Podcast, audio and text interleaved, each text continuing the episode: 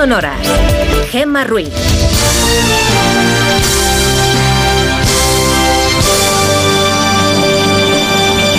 Sé que es muy temprano, que cuesta levantarse, pero hay que arrancar ya este lunes 26 de febrero. ¡Ánimo!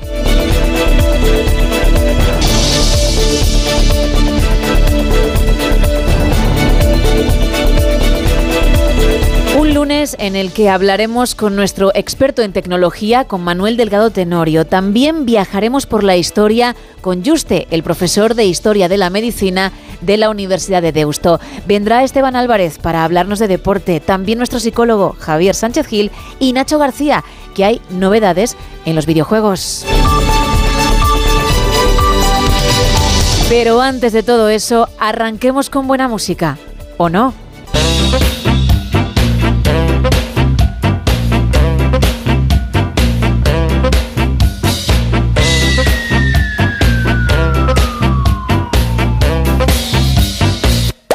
All in One.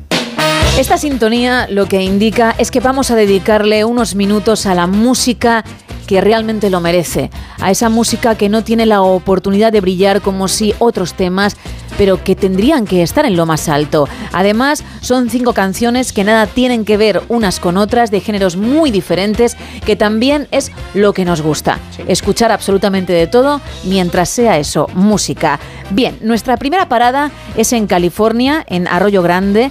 Vamos a escuchar una versión, un cover en concreto de Time Won't Let Me, El tiempo no me dejará, de Outsiders, pero que interpreta un artista que se llama John Whistle. Bien. Y está muy orgulloso de su trabajo porque en su perfil, en su biografía, digamos, carta de presentación, ha colgado una noticia de un periódico local de su ciudad en la que hablan de él y hablan muy bien. Y ojo, ojo, no es para menos. Tema clásico, insisto, de The Outsiders, pero por John Whistle.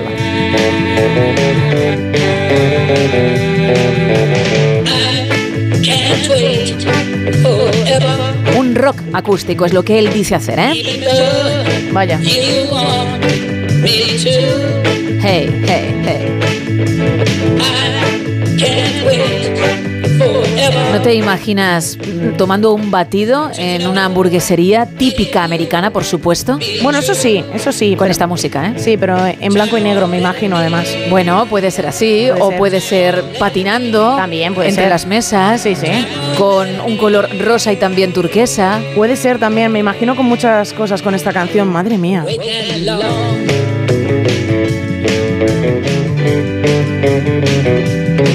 Punteo de guitarra se te mete en la cabeza, ¿eh? Pero de eso se trata. Sí, sí.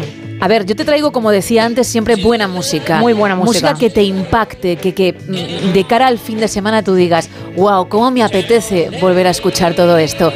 Y creo que siempre lo consigo, ¿no? Bueno, tú has dicho que me impacte. Impactada ahora mismo estoy. Lo de que la escucho durante todo el fin de semana ya es otra cosa. Anda, venga, dale una oportunidad. Vengamos.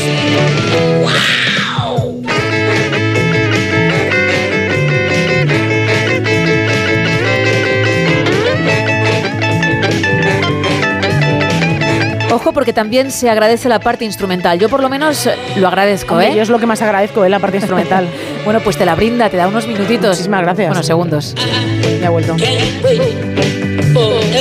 A ver, que yo soy el periódico local y digo, sí, este hombre, este músico, merece un artículo. Pero es que parece que está cantando a través de un altavoz. A ver, porque ha querido recrear ese sonido de los Outsiders, un sonido más antiguo, pero sí es cierto que si tú escuchas la versión original, pues difiere. Un poco, ¿no? Un poquito, ¿eh? Ligeramente, ¿no? No lo hace tan mal como crees. Vale, vale. Escúchate El a los que- ¿no? Exacto, lo cantaron primero. Bueno, vamos ahora hasta Alabama. Además, con una canción muy cortita que a mí me ha dejado con ganas de más. Me ha Ah. dejado con ganas de, de escuchar mucho, mucho más y no ha podido ser. Creo que dura un minuto cuarenta si ¿Poco? llega. Muy poquito. Es Riggy. Wiki. Lo interpretan Michael Paul and Ethiopia the Band. Ah, perdóname. Pardon me. Michael Paul Michael Paul. and Ethiopia Utopía. The Band. Y el tema se titula Only Love. Look at what we have.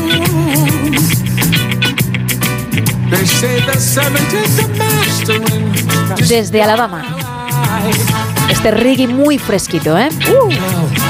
I see them on the road. ¡Ey! ¡Qué bien! Sí. ¿Cómo aguanta el falsete Bueno, con lo bueno. complicado que es? ¿Cómo sube, eh?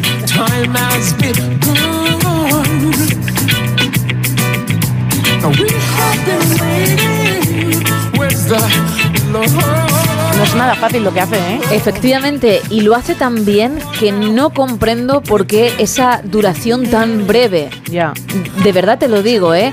Me duele en el alma por eso, porque mm, podrían habernos dado una canción de tres minutos, que, que son tres minutos en condiciones. Pues no, 1.40. Tres minutos de gloria absoluta. De Michael Pollan, Utopia, The Band.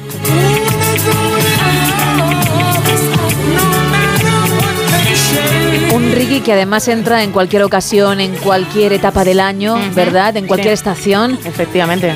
en cualquier momento de tu vida. Pon un buen reggae, ¿por qué no? Pon este reggae. Por supuesto, uno bueno, claro. Claro.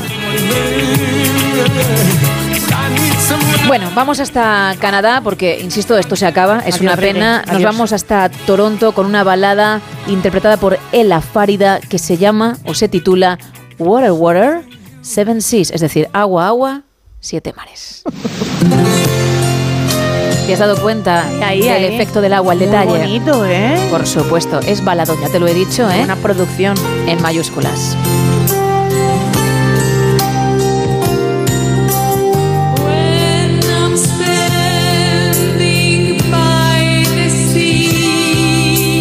Y tan guau, ¿eh?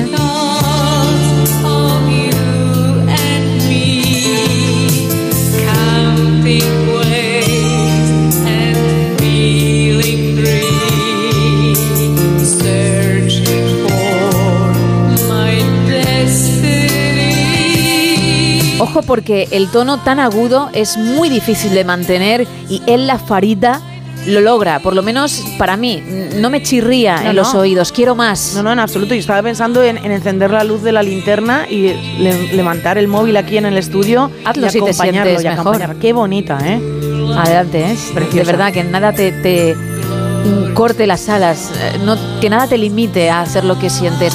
Si te lo pide el cuerpo, dale a la linterna. Móviles arriba. And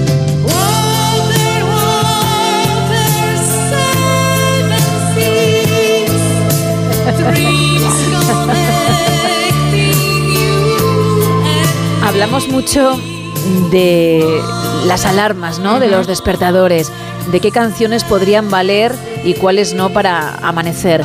Bueno, pues esta, por ejemplo, podría ser perfecta, ¿no? Que te suene cuando a lo mejor has dormido encima mal, como cuatro o cinco horas, y escuches a, a él la farida, pero especialmente cuando llega el estribillo. Arriba del todo, cuando viene arriba del todo, ¿verdad? Exacto. Vamos a hacer la prueba en cuanto llegue de nuevo ese, ese chorus y me daréis la razón.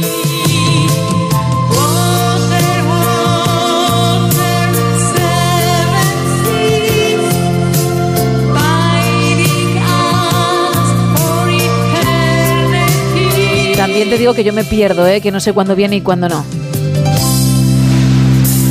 Toma, más olas. Han parecido unos aplausos también, ¿eh? Pero eran olas. Eran olas. Ella es muy humilde, no va a meter un aplauso por muy buena que sepa que es. Esta es, es muy canción de, de baile de fin de año, de fin de curso, perdóname. Sí, sí, sí, muy de instituto americano, Eso ¿verdad? es, También. Es que necesitas más. Si fuese un poquito más deprisa tampoco pasaba nada, ¿eh? Un pelín más deprisa. ¿Qué- ¿Por qué tienes ganas de que pase el tiempo? No, no, no, no, no. Que es oro. Es oro, con ella es oro.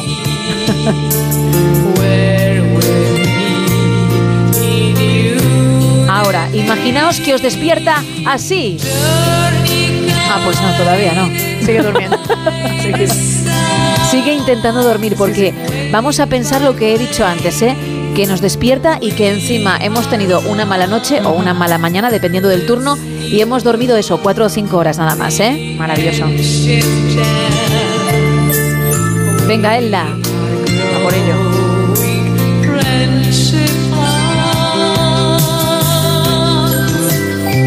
Ahora,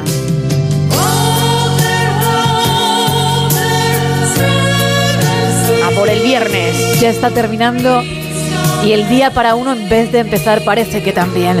Bueno, vámonos con otro hombre. En este caso, nos vamos hasta Noruega. Se llama Grandpa Eric, el abuelo Eric. Y nos trae un blues, un blues muy, muy interesante que suena así.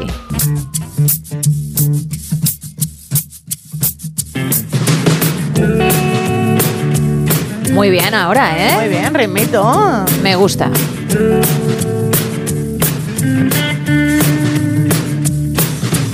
Call me the breeze. I keep blowing down. Qué the voz tiene. Tú que eres muy fan, en este caso, de la música country, no del blues, pero bueno, de Luke Combs. Sí, mucho además. ¿No te recuerda con unos cuantos años de diferencia? Porque también hay experiencia en esta voz. Sí, sí, me recuerda bastante, ¿eh? Me, me gusta mucho esta voz. Pues aunque tengo otro tema, que sepas que este es mi regalo de hoy para ti. Muchas gracias. Ain't no change in the weather. Ain't no change in me. Well, there ain't change. Aquí sí que te ves comiendo no un filete de 5 kilos. Ahí, ahí. que si te lo terminas apareces en la foto de su pared, de la pared de ese restaurante, como uno de los pocos que lo ha conseguido, ¿eh? Bueno, yo aquí simplemente me estoy imaginando que todo el equipo está puesto con su sombrero cowboy y mirándonos así directamente. Y animándote a ti en el Claro. toro mecánico, Ahí, ¿eh? ahí, en el toro Valiente, mecánico. Muy bien. Que te has subido. Qué imagen tan buena. Muy buena la canción, ¿eh? Vale.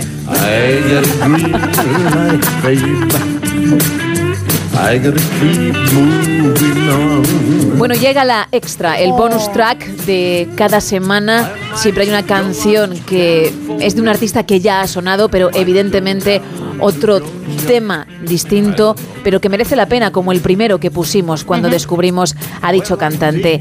En este caso, nuestra parada vuelve a ser en Francia, Bien. como la semana anterior.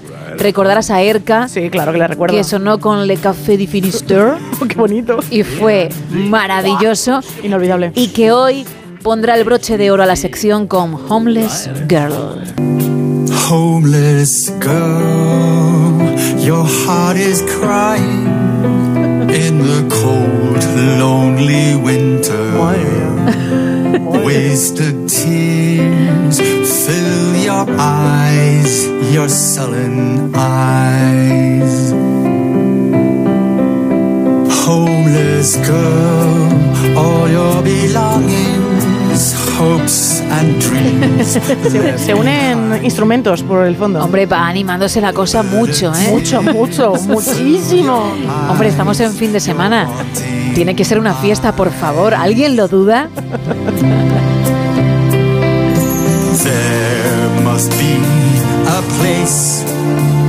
¿No te parece que la batería no va acorde al resto del tema y no te permite seguir el ritmo, bailar bien? Hay muchas cosas que no van acorde del tema, muchas cosas. Hay ritmos muy diferentes en esta producción. Pero por eso me gusta Erka, porque te trae Le Café du girl. como te trae Homeless Girl. Y te quedas bien, Ah, vale. Te quedas, te quedas. pero muy bien, Isa. Muy bien, muy bien. Tanto que te voy a dejar escucharla un poquito Ah, más. pues muchísimas gracias de nuevo, como siempre. Your eyes, your empty eyes. There must be a place where fallen angels go, wrapped in their love's.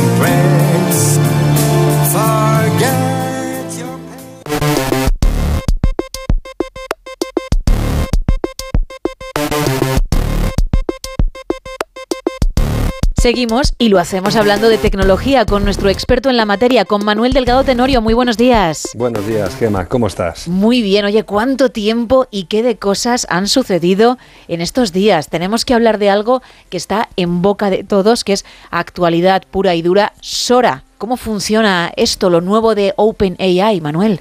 Sora, ¿verdad? Casi, casi no ha habido noticias al respecto y no se ha hablado nada. Es una cosa que ha pasado casi inadvertida. Bueno, sí, sé, sé que lo de la ironía en la radio no se coge bien, así que Nos lo hemos me pillado, voy a ¿eh? dejar de, de tonterías, eh, porque ya más en serio, efectivamente, es el notición de los últimos días que pues, se desveló esta nueva creación de OpenAI, esa empresa a la que todos conocemos pues por haber creado el famoso ChatGPT, ¿no? y todo lo que hay detrás y también otros modelos como DALI, pues allí donde ChatGPT nos ayuda con el texto, es decir, nosotros le escribimos cosas, le preguntamos y él nos contesta en modo texto y nos ayuda pues a entender cosas, a resumirnos textos, a editarlos. Bueno, pues eh, eso es lo que hace eh, el famoso GPT. Sora, este nuevo anuncio, va mucho más allá. Eh, lo que hace es que interpreta esos prompts, esas instrucciones que nosotros le damos, y nos genera vídeo.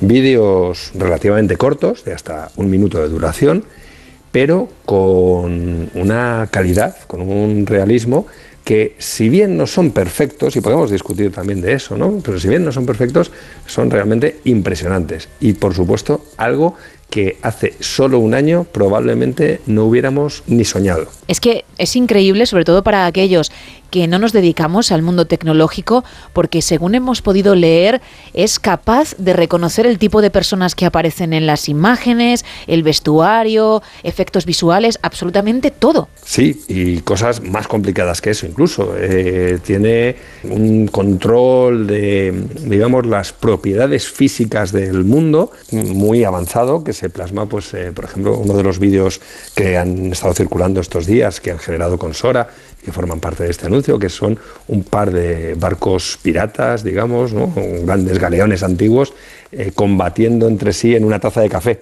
Fíjate lo que decimos, ¿no? Pues el movimiento de, del agua, del café a su alrededor y todo eso es realmente creíble. Repito, no perfecto, ¿vale?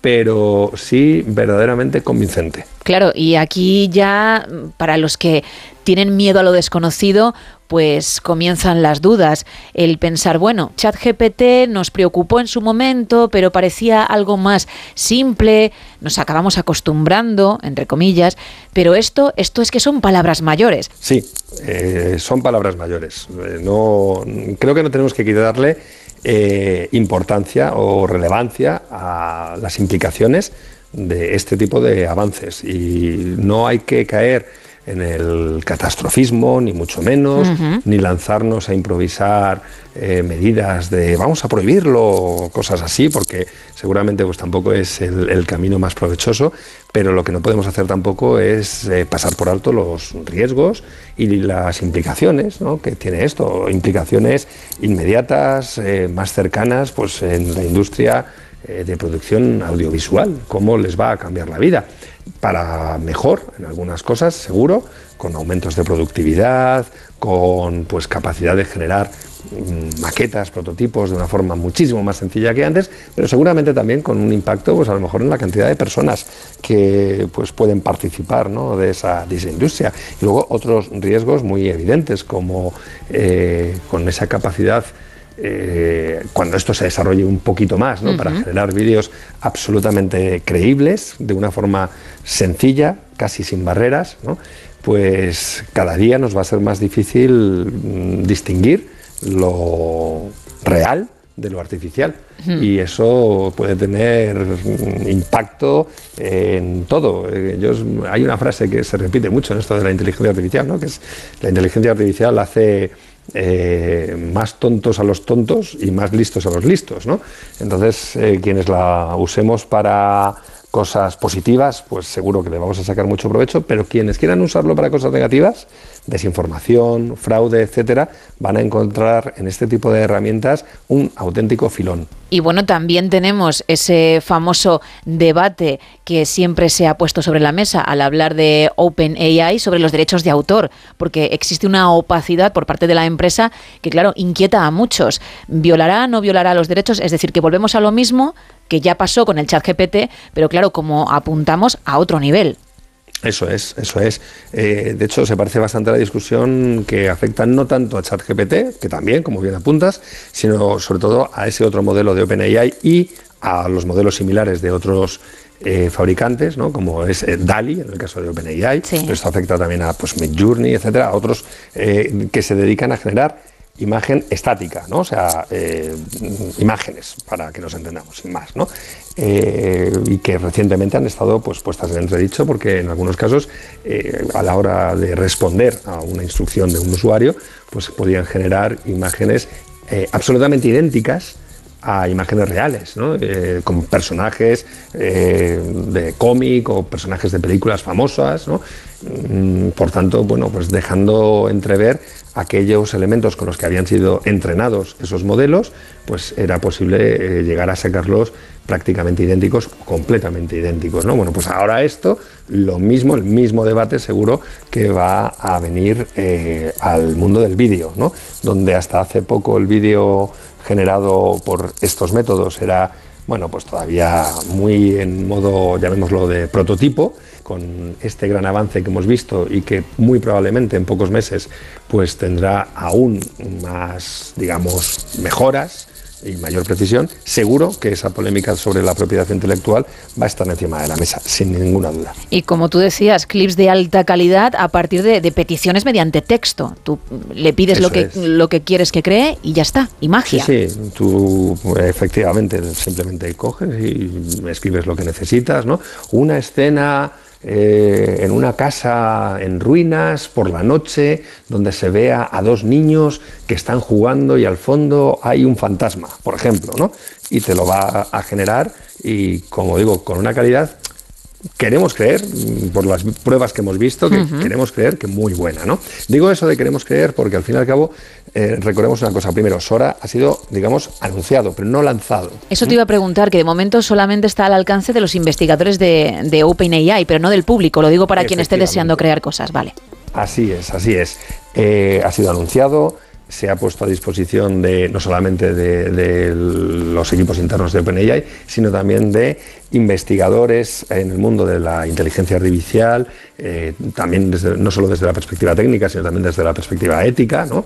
Eh, pues para que lo prueben y recibir que, OpenAI reciba comentarios mm, sobre bueno, pues, eh, los riesgos, las posibles mejoras, la manera de encarrilar si se me permite decirlo así, eh, el comportamiento del modelo, etcétera. Y también eh, se le ha hecho llegar pues, a una serie de, a un conjunto de personas, digamos, seleccionadas por OpenAI, de artistas visuales, diseñadores, etcétera, también para que den sus comentarios con respecto a la usabilidad y bueno, pues a otras cuestiones un poco más, más, más de producto, ¿no? menos de las implicaciones éticas, etcétera, sino más de producto.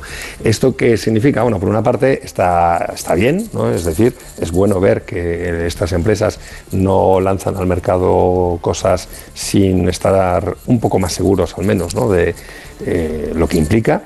Eh, pero por otro lado, tampoco desde el gran público pues podemos saber exactamente cuáles son las capacidades actuales, porque lo que tenemos son unas muestras que ha generado OpenAI, que ha hecho públicas, que está muy bien, eh, que además las han hecho públicas con mucha transparencia y mucha humildad, en el sentido de que reconocen las limitaciones que, que- tienen y que se pueden ver en algunos de esos, de esos vídeos. Eh, los vídeos, como digo, son impresionantes eh, sin embargo tampoco sabemos, por ejemplo, bueno, pues lo que estamos viendo es una selección, ¿no? Al fin y al cabo, no sabemos todos los vídeos feos y malos que han salido antes y que no nos han, han mostrado, Claro. ¿no? Tardaremos todavía en. No hay una fecha eh, oficial, pero tardaremos seguro todavía bastantes meses en tener una versión comercial a la que podamos acceder todos. Lo que está claro, aunque no tengamos todavía, como bien dices, muchos detalles, es que lo que nos contaste hace meses era cierto. En nada y menos iban a comenzar a salir cosas que nos iban a dejar aún más impactados de lo que ya nos habían dejado otras. Y esto, como hemos dicho muchas veces, no ha hecho más que empezar. Eso es, eso es, porque la frase sigue siendo cierta, es decir, no se nos van a acabar las sorpresas. Seguro que no, seguro que no. Así que mejor estar preparados. Pues Manuel Delgado, recuerda tu blog, manueldelgado.com, para todo aquel que quiera echarle un vistazo, como siempre decimos, para que se informe más no solo de esto, sino del mundo de la tecnología en general. A ti desearte un gran día, una mejor semana y hablamos en un par de ellas, ¿vale? Pues nada, ya me pongo a contar las horas que faltan para que volvamos a vernos. Así me gusta igualmente. Un abrazo, Manuel. Igualmente. No son horas. Gema Ruiz.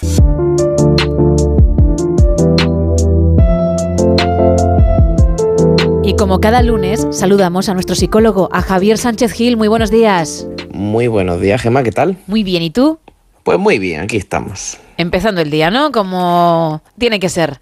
Pues como siempre, empezando el día hasta ahora. Hombre, es importante empezarlo, si no iríamos mal, pero en concreto a estas horas. Ahí va yo, eso es, porque ojo al madrugón. Bueno, hoy vamos a hablar de algo que a muchos nos suena porque se ha convertido en un clásico en nuestras vidas y puede arrojar mucha luz para aquellos que lo padecen. Pues hoy vamos a hablar de uno de mis temas favoritos, la ansiedad. La idea de hoy es hablar de algo más específico de lo que solemos hablar siempre. Vamos a hablar de los trastornos de ansiedad. ¿Vale? Aún así es importante pues, recordar ciertas nociones sobre qué es la ansiedad y cómo funciona. Y lo primero que debemos recordar es que la ansiedad no es mala, ya que nos permite estar alerta frente a los peligros, nos ayuda ante los exámenes o a preparar reuniones. Por tanto, decimos siempre que la ansiedad es adaptativa. Claro, dependerá del el nivel y entonces ahí sí que hablaremos de buena o mala. Exactamente, Vale. lo has clavado. A veces la ansiedad se puede enquistar y provocarnos algún dolor de cabeza que otro. Por ello vamos a hacer un repaso por los distintos trastornos de ansiedad y sus diferencias entre sí, que recoge uno de los principales manuales de diagnóstico pues, bueno, más importantes, el DSM-5. Perfecto. Si atendemos al primer concepto interesante dentro de los trastornos de ansiedad, debemos atender a la definición del ataque de ansiedad. El ataque de ansiedad se entiende como la aparición aislada y temporal de miedo o malestar intenso, acompañado de cuatro o más de los siguientes síntomas en los primeros 10 minutos desde que te empieza a dar el ataque. Vamos a hablar de los síntomas, sí, en batiburrillo. Palpitaciones, sudoración, temblores, ahogo, miedo a morirse, sensación de ahogo, eh, opresión, náusea, inestabilidad, eh, miedo a perder el control, escalofrío, sofoco. Estoy segura de que a mucha gente les suenan, si no todos, algunos. ¿eh? Ya digo que por desgracia es muy frecuente. Efectivamente, eh, también es verdad que no dan todos a la vez, sino pues bueno, sería No estaríamos hablando de ansiedad solo, desde luego. exacto. Y de aquí, de, este, de esta definición de ataque de ansiedad, se deriva el primer diagnóstico del que vamos a hablar, el trastorno de pánico. ¿Vale? El diagnóstico indicado eh, como trastorno de pánico ocurre cuando una persona experimenta ataques de ansiedad de forma repetida, con miedo pues a que te dé otro. Y es Sí. hablar de miedo al miedo. Que básicamente el trastorno de pánico es tener ansiedad. Ansiedad porque vuelvas a verte en esa situación. Por miedo a que te pase, no vives, vamos a decirlo de una forma más coloquial.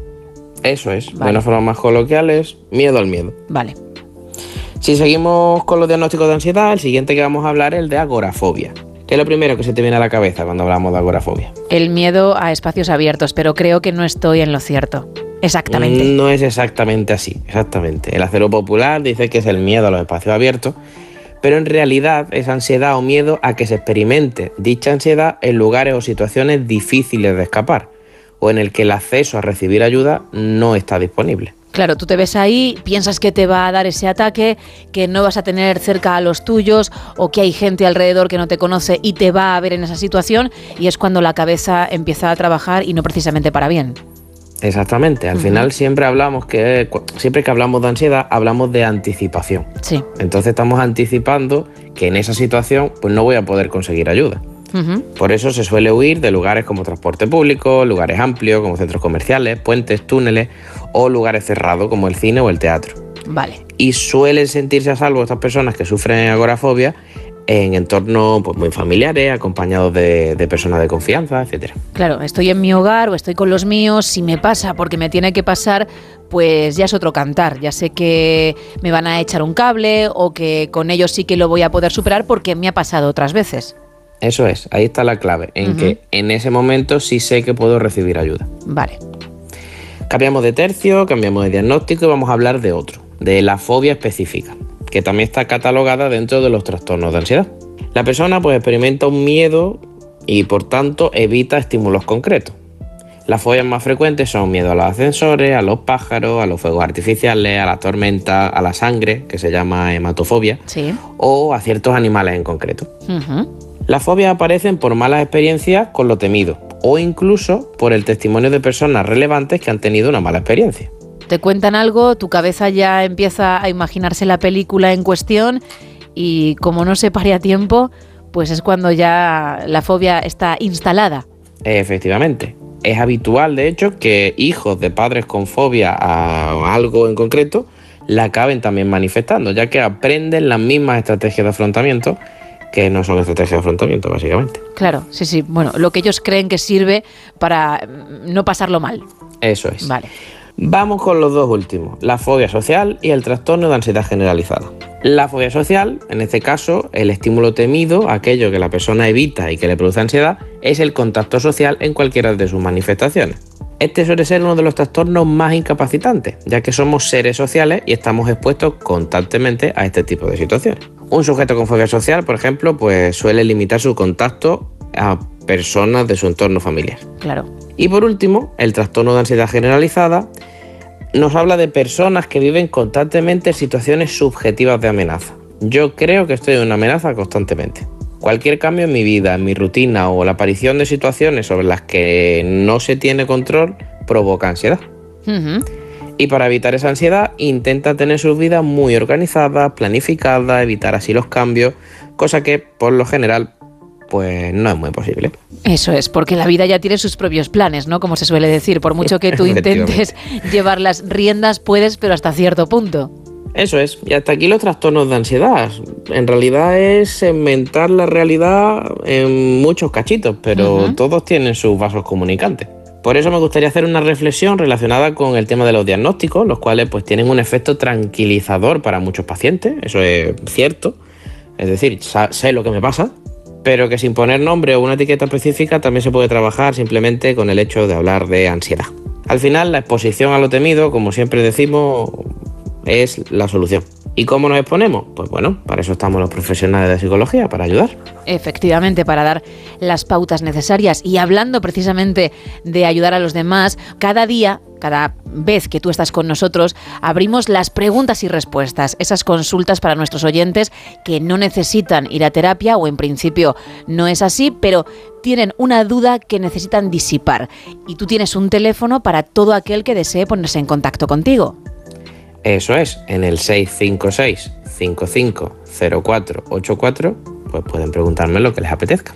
y cada semana elegimos una de esas consultas para tratarla de forma anónima, por supuesto, en antena, por si hay otra persona, otra gente que está en la misma situación y le puede servir lo que tú cuentas. Así que en esta ocasión, ¿qué duda tenemos por delante? ¿Qué has elegido?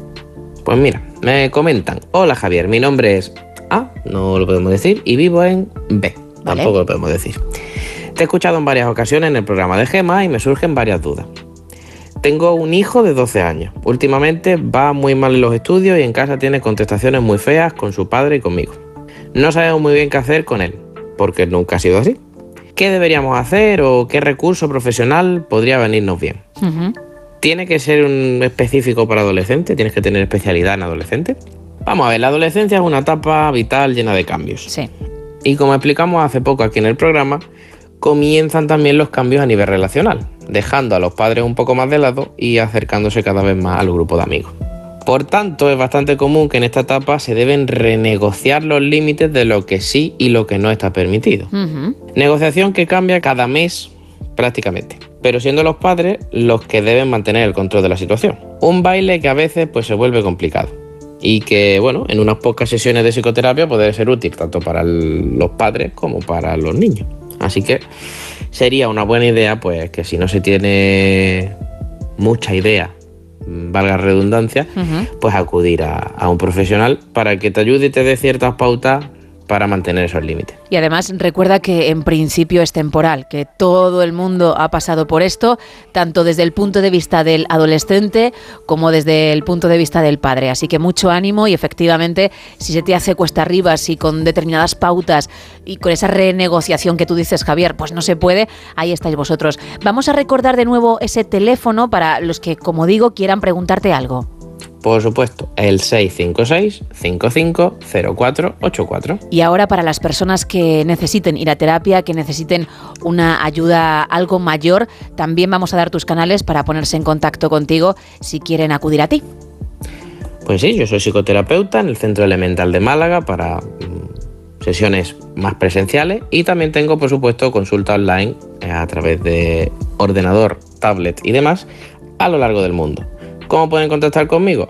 Pues por un lado en el Instagram, arroba no te sientes en el diván, o por otro lado en www.notesienteseneldivan.com, en el apartado contacto, pueden escribirme y lo que necesiten. Gracias, Javier, y ya sabes que dentro de unos días más, ¿vale?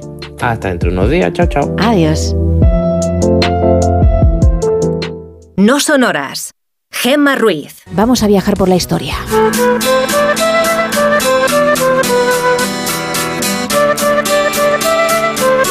Y lo vamos a hacer con nuestro profesor de Historia de la Medicina de la Universidad de Deusto, Juste. Muy buenos días. Buenos días, ¿qué tal estáis por ahí? Muy bien, deseando escucharte, porque además hoy vienes con varias cositas. Sí, mira, hace poco oí unas poetisas en la radio decir que aquello era miel para los oídos. No sé si te sonará. Sí, un poquito.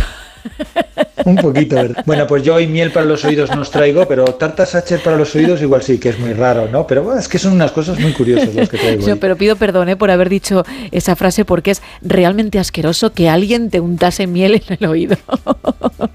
Te aseguro que yo que os estaba oyendo estaba diciendo, ¿qué? es que ese es el no sonoras, Juste, tú bien lo sabes.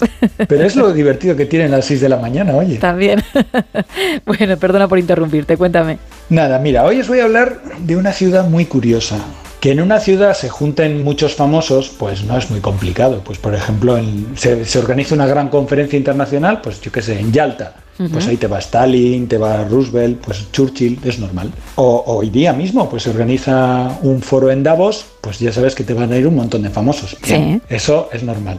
Lo que ya no es tan sencillo es que en una ciudad, en un momento concreto, se junten, sin conocerse entre ellos, un montón de personas que luego serán muy famosas, pero que en ese momento son prácticamente desconocidas o desconocidas completamente.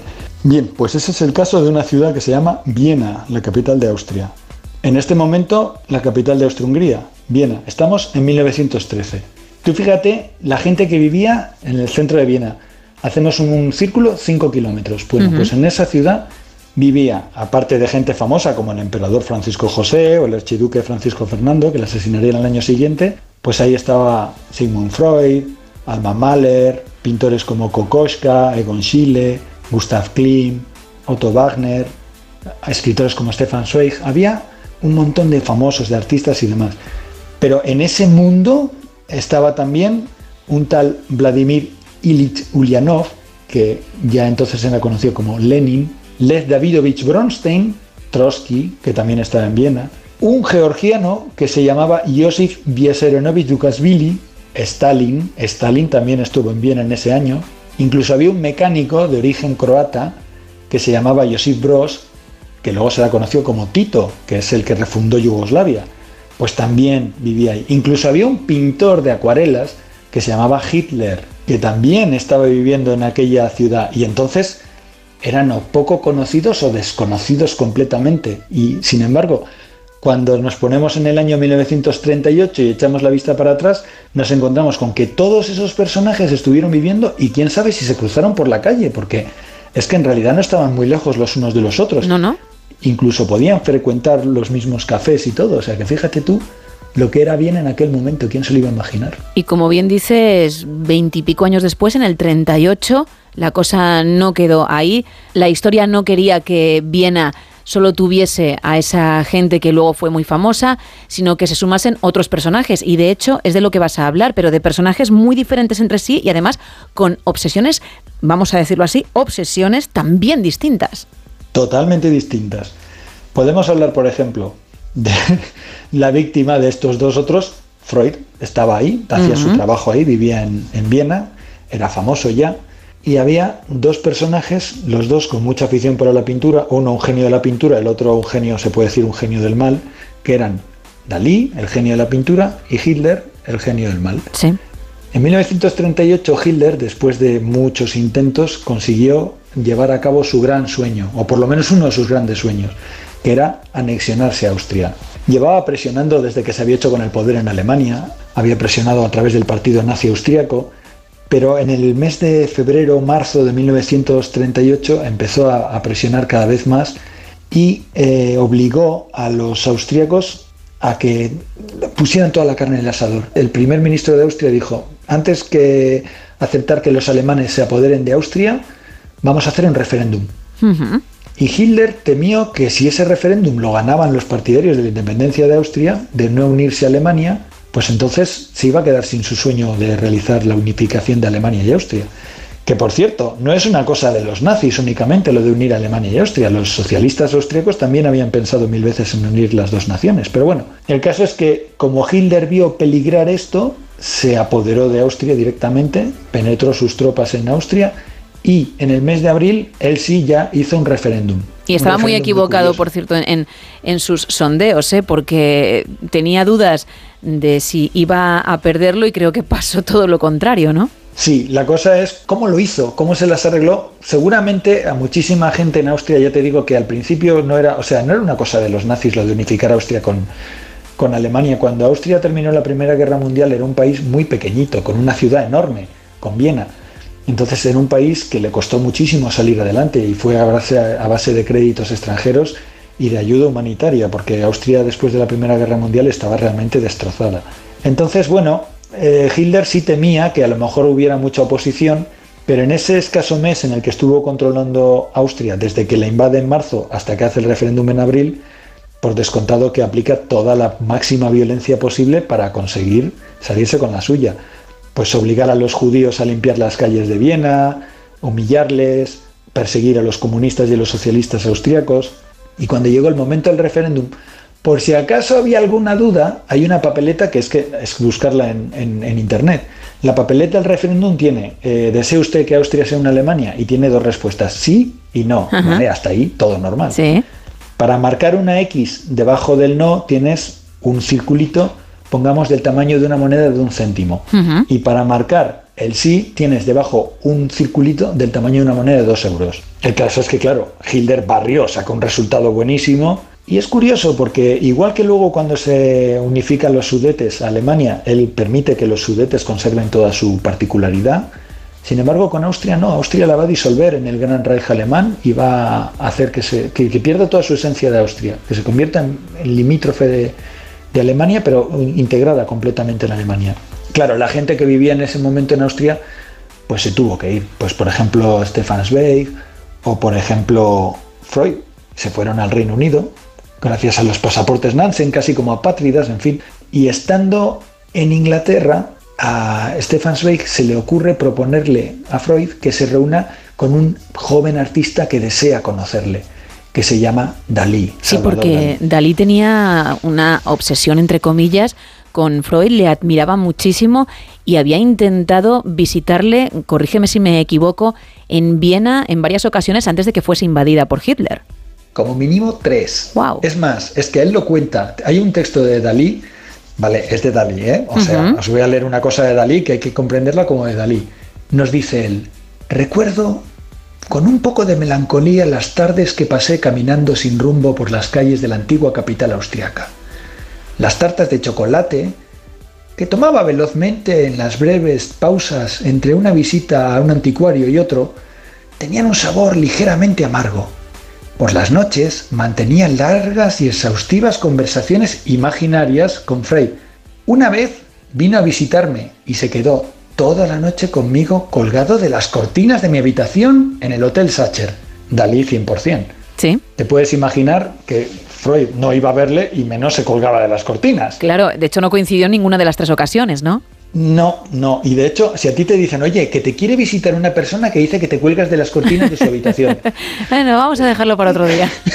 sí, no, hoy no, que tengo fútbol.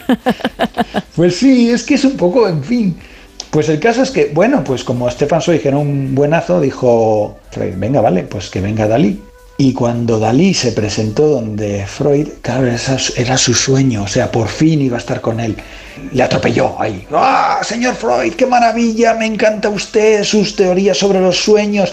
Creo que tiene una cabeza con forma de caracol de Borgoña. Le he hecho un dibujo y le hizo un dibujo, un dibujo muy simpático, pero que, realmente consigue que la cabeza de Freud sea un caracol. Sí.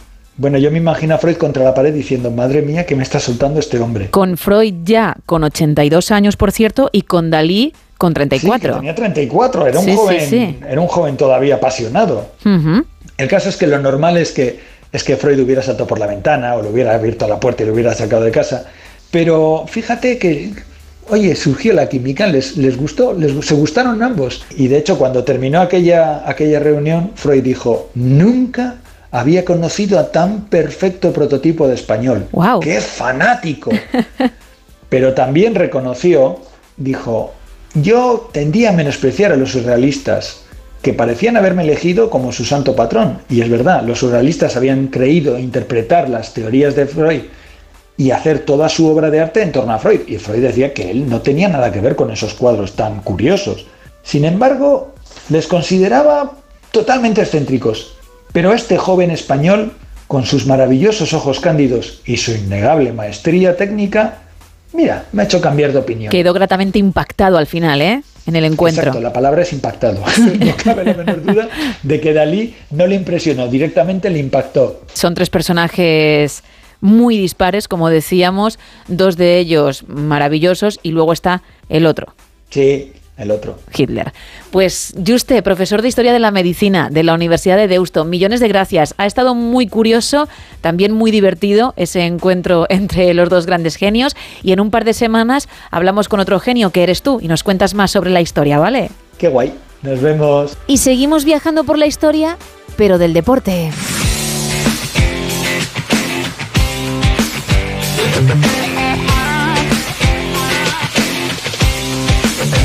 Y lo hacemos con Esteban Álvarez. Muy buenos días. Muy buenos días, Gema. ¿Qué tal? ¿Cómo estás? ¿Cuánto tiempo, eh? Pues mira, con muchas ganas de, de estar con- contigo en el programa y de contar a, a nuestros oyentes una cosita que les vamos a, hoy a regalar, eh, el nacimiento de la Eurocopa, aprovechando que precisamente que este año tenemos Eurocopa en el mes de junio. Genial, pues tú dirás. Pues mira, efectivamente, es, es año de Eurocopa, de fútbol masculino, y lo que hoy conocemos como un torneo plenamente consolidado que celebrará su decimoséptima edición en Alemania durante el próximo mes de junio, tuvo unos orígenes inciertos y tumultuosos allá por los años 50.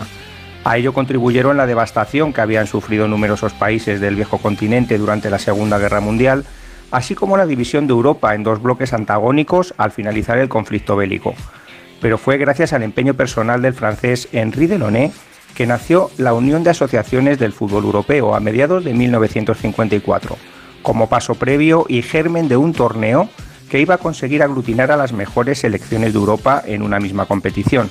Los europeos habían conseguido entender que trabajando juntos se alcanzaban metas más altas, y no es casualidad que además del nacimiento de la UEFA, tres años después, en 1957, se firmara el Tratado de Roma, que supuso de facto la creación de la Comunidad Económica Europea. Henri Delaunay falleció en 1955 y no pudo ver culminada la obra por la que tanto había luchado. Sucedió entonces que su hijo Pierre tomó el relevo y fue capaz de congregar las selecciones suficientes para que disputaran la primera Eurocopa, en concreto 17. El primer partido de la historia de la Eurocopa se jugó en Moscú el 29 de septiembre de 1958, entre la URSS y Hungría, ante más de 100.000 espectadores con victoria soviética por 3 goles a 1. Dado que participaban 17 selecciones en la primera edición, la República de Irlanda y Checoslovaquia jugaron una eliminatoria previa para poder conformar un cuadro de 16 selecciones que jugarían la fase final desde los octavos hasta las semifinales en formato de eliminatorias a ida y vuelta. Las cuatro semifinalistas disputaron una Final Four, semifinales y final a un solo partido. Francia, que jugaba en casa las semifinales, acabó cuarta, desaprovechando el factor cancha a su favor. Checoslovaquia finalizó tercera tras derrotar a los franceses en el partido de consolación y fue la Unión Soviética la gran triunfadora al vencer a Yugoslavia, precisamente en el Parque de los Príncipes de París, por dos goles a uno tras una emocionante prórroga. El triunfo de la URSS se vio favorecido por la retirada de España en cuartos de final, que solicitó disputar los encuentros contra los soviéticos en terreno neutral, ya que no había relaciones diplomáticas con ellos en aquel momento. La petición hispana no fue, no fue atendida y Franco retiró al combinado nacional de la entonces conocida como Copa Europea de Naciones, cuando éramos la gran favorita para ganar el torneo. España pudo tomarse la revancha cuatro años después, en 1964, venciendo a la URSS en el Santiago Bernabéu por dos goles a uno, consiguiendo la primera Eurocopa de su historia. Así que Gema, creo que los aficionados al fútbol estamos en deuda con Henri Delaunay y su hijo Pierre, por pensar en grande y por hacer posible que recuerdos como la volea estratosférica de Van Basten en el 1988, el gol de oro de Bierhoff en el 96 o la carrera detrás de un balón imposible de Fernando Torres en 2008 sean recuerdos imborrables para millones de aficionados al fútbol. Desde luego, Esteban, pues muchísimas gracias. Como te digo, cada dos semanitas. Te dejamos tranquilo unos días y te volveremos a llamar, ¿vale? Gracias a ti, Gemma, y un placer. Igualmente, Un abrazo fuerte. otro para ti. No son horas. Gema Ruiz. Y antes de terminar, no son horas, hablemos de videojuegos.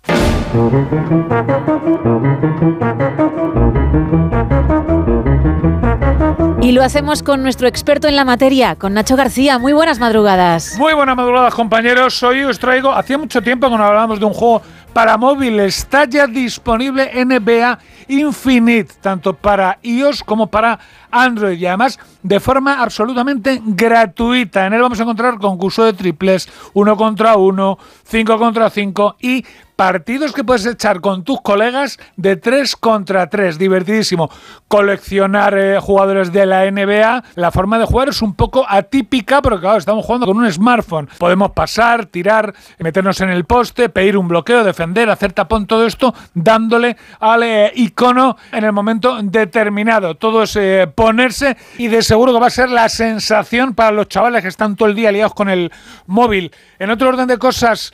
Vanishers Gods of New Eden va a ser uno de los juegos mejores del año. Nos traslada a un 1695 a un territorio llamado New Eden en donde suceden cosas muy extrañas con los espíritus y con los fantasmas. Llevamos a una pareja de enamorados. Ella es maestra de, bueno, pues lo que es, viene siendo medium, que aquí se llama Vanisher. Él es eh, su aprendiz, aparte de su pareja. Resulta que ella es asesinada y las decisiones que tomemos eh, van a decidir el final del juego. Bueno, pues vamos a tener que decidir si ella es resucitada o si por el contrario hacemos que ascienda a los cielos y descanse su alma. Todo ello aderezado con un juego de rol verdaderamente espectacular, con muchísima acción y con enemigos sobrenaturales que nos van a poner los pelos del punto. Amén de la cantidad de población que vamos a encontrar y con los que vamos a poder indagar e incluso ayudar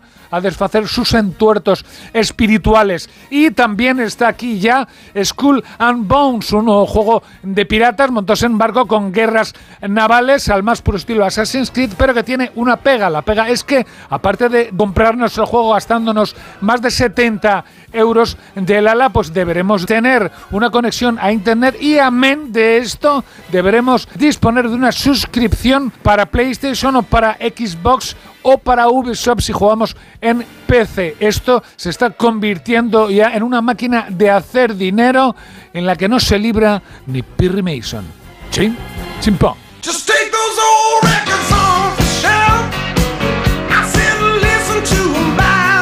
Pues hasta aquí el No Sonoras de este 26 de febrero. Espero que hayas disfrutado con nosotros. Sabes que mañana tendremos una nueva cita y que será a partir de la una y media, de las doce y media en Canarias. Que tengas un feliz lunes. Adiós.